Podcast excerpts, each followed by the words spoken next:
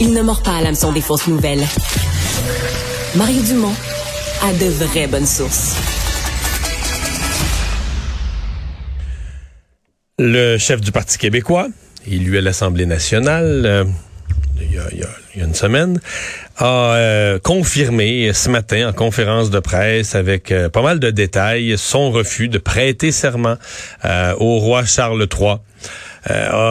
Transformer ça, ni plus ni moins, en demande aux députés, aux autres députés de l'Assemblée nationale, des autres partis, euh, de ne pas l'empêcher de siéger. Donc, c'est la logique. Il dit, regardez là, euh, moi, je prêterai pas le serment, je vais juste prêter le serment. Il y a deux serments à prêter, je vais juste en prêter un des deux, celui au peuple québécois. Je ne prêterai pas celui euh, d'allégeance au roi Charles III. Et donc, ben, je, je, me fie sur les autres, là, les autres députés, pour me laisser prendre la parole, me laisser siéger à l'Assemblée nationale. Et si tant est que la la couronne britannique par ses, représentants, que ce soit la gouverneure générale du Canada, le lieutenant-gouverneur du Québec ou une autre instance décide de vouloir m'empêcher de siéger, ben ils, ils, iront devant les tribunaux. Ils feront une requête devant les tribunaux pour euh, me rendre inapte à siéger, puis à ce moment-là, on verra ce que le tribunal va décider. Voilà une question fort intéressante pour les constitutionnalistes. Patrick. Patrick Taillon, pardon, est professeur en droit constitutionnel à l'Université Laval. Bonjour. Bonjour.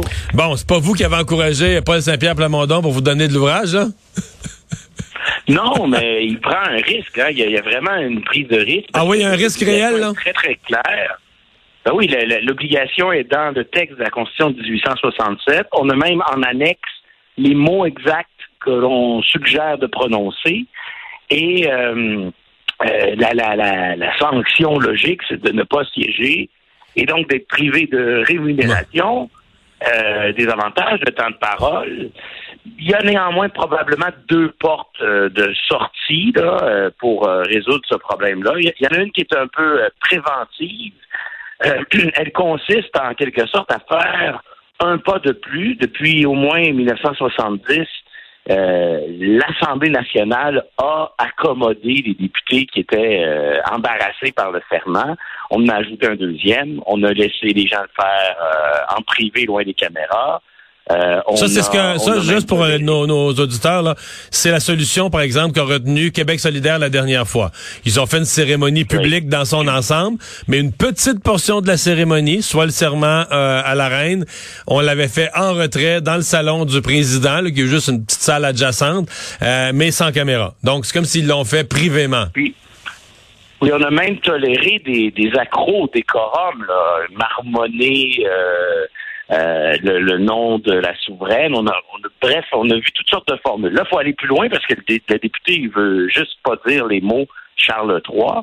Je pense que la, la solution possible, une des deux solutions possibles, c'est que euh, le secrétaire de l'Assemblée, éventuellement, là, si ça s'est contesté, il faut que le président en ait une décision, accepte que euh, un, un, serment équivalent, donc des synonymes. Et là, le jeu des synonymes, là, c'est pas évident, mais euh, est-ce qu'on pourrait Jean Soumeilleur, Jean Soumeilleur, ou, ou l'autorité constituée?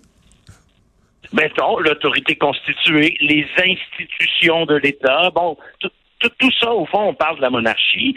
Et, et le Québec, depuis la Révolution tranquille, a enlevé dans toutes ses lois le mot euh, roi, reine, euh, souverain, couronne, et on les a remplacés par un autre vocabulaire. Et, et les tribunaux n'y ont pas vu de problème. Il y a même eu un citoyen en Ontario qui a contesté le serment de, de, de pour les nouveaux citoyens.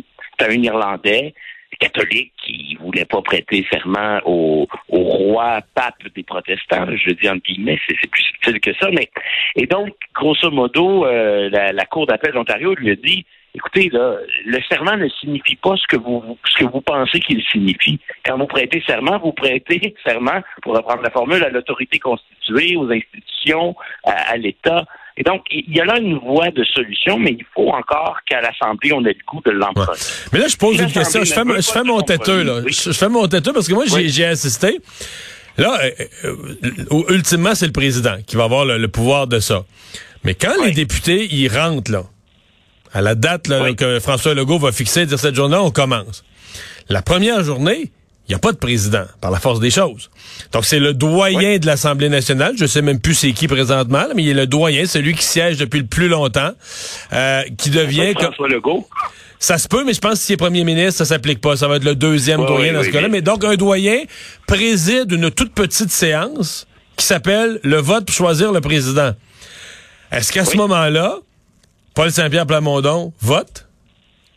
C'est intéressant comme question parce que là, le président n'est pas encore choisi. Donc là, qui a l'autorité à ce moment-là? Est-ce que c'est le lieutenant-gouverneur? Est-ce que c'est le doyen de l'Assemblée qui a une autorité temporaire? Qui décide que à ce moment-là, Paul Saint-Pierre Plamondon vote ou pas pour choisir le président? Parce que s'il vote pour choisir le président, d'une certaine façon, il vient de siéger, là. Non, moi, moi je pense de deux choses l'une. Soit ils vont s'entendre sur un synonyme, il va prêter serment il va participer aux travaux, ou soit on va dire non, on ne veut pas de cette solution, et là, l'Assemblée va adopter une position euh, très ferme et radicale, et là, le problème va se déplacer.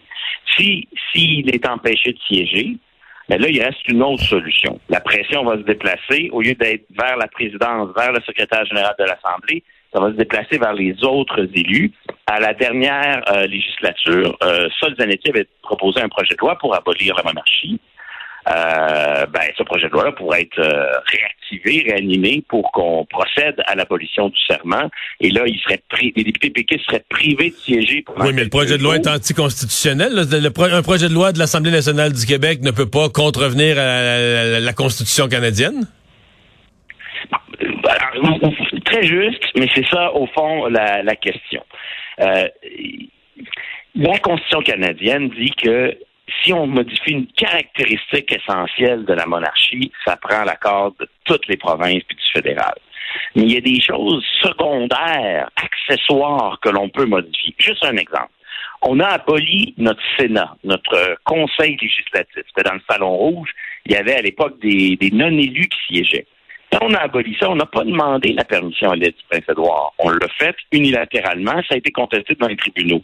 Et on a amené l'argument de dire, ben, c'était le pouvoir du roi et du lieutenant-gouverneur de nommer les sénateurs québécois ou les membres du Conseil législatif. Et on a dit ça, c'est accessoire, c'est pas central. Donc, moi, je suis de ceux parmi les constitutionnalistes qui prétendent que un serment, surtout s'il s'agit de le réécrire sans l'abolir, je pense que le Québec peut agir seul, mais effectivement, c'est une des raisons pour lesquelles les libéraux se sont opposés au printemps dernier à l'adoption du projet de loi de Solzanetti. Eux, ils prétendaient que c'était une autoroute vers des, chicanes devant les tribunaux sur des enjeux constitutionnels.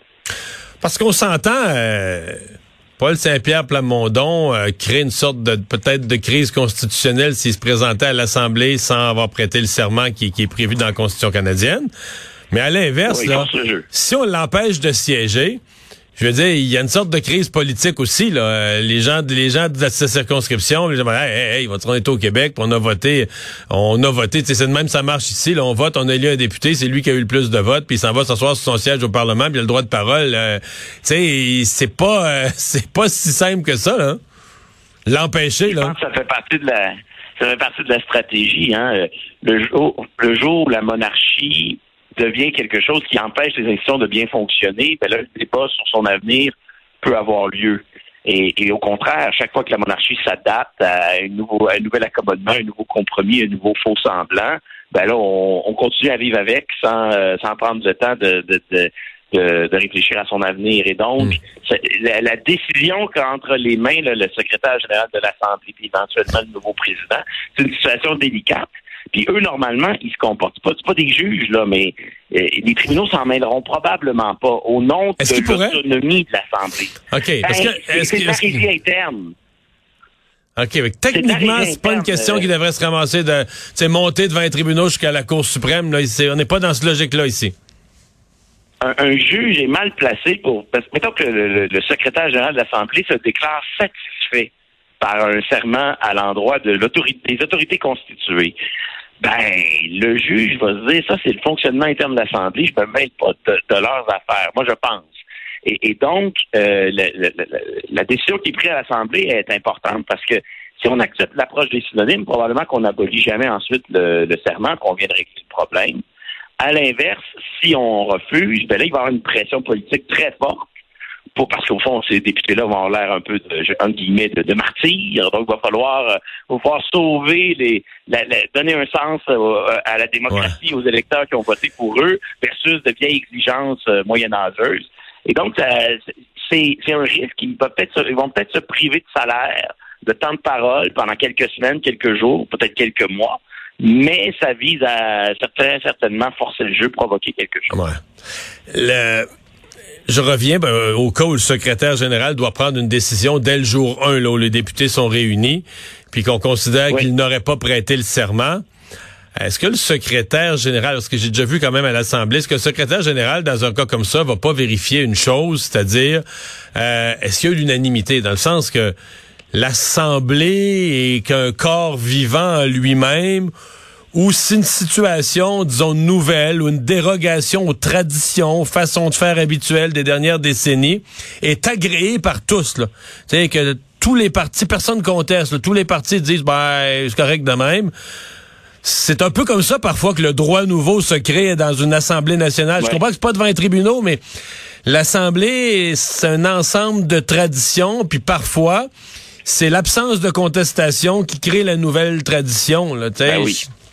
Ben oui. Et quand tous les leaders de chaque groupe parlementaire est d'accord avec une solution, généralement, c'est toujours ça qui triomphe. Là. Et, là, officiellement, c'est pas ça. C'est supposé être, on regarde dans les précédents, dans le passé, puis on rend une décision. Mais dans la vraie vie, dans les tractations de coulisses, fort probablement que le personnel de l'Assemblée dans les prochains jours va probablement consulter euh, l'opinion des autres leaders. Puis là, dans un contexte où, sur d'autres aspects de droit parlementaire, les libéraux ont décidé de jouer un peu plus euh, dur, euh, de jouer la règle ferme mais comment ils vont se positionner sur le serment? Tu pourrais jouer la règle ferme là-dessus aussi, là? Oui, et en juin dernier, euh, le leader de la majorité, Simon Jean Barrette, a appelé le projet de loi de Solzanetti. Il s'est rendu en commission. Euh, péquiste, caquiste et euh, les députés de QS étaient prêts à procéder à son adoption accélérée. Et Marc Tanguay, député euh, libéral, s'est levé pour s'opposer à l'étude accélérée du projet de loi. Donc, est-ce que ce, est-ce que les libéraux vont à nouveau euh, être les défenseurs, défenseurs de, la tradition et, du maintien du serment tel quel, ou si leur position va évoluer? Normalement, ça ne devrait pas influencer la, la, direction de l'Assemblée, mais c'est clair qu'en pratique, là, c'est pas le même monde de pouvoir agir avec un consensus des partis puis au contraire être obligé de trancher une question. De trancher une question, c'est ça. Une fois que ben quelqu'un plaide, là, le secrétaire général doit aller au précédent, doit étudier les questions. Si quelqu'un s'oppose et plaide, là, on oblige une décision euh, officielle. Eh bien, on va suivre ça. Ça va nous donner, ça va vous amener de l'eau au moulin. Les constitutionnalistes vont avoir du travail dans le prochain mois. Patrick Taillon, merci beaucoup. Bye bye. Au plaisir.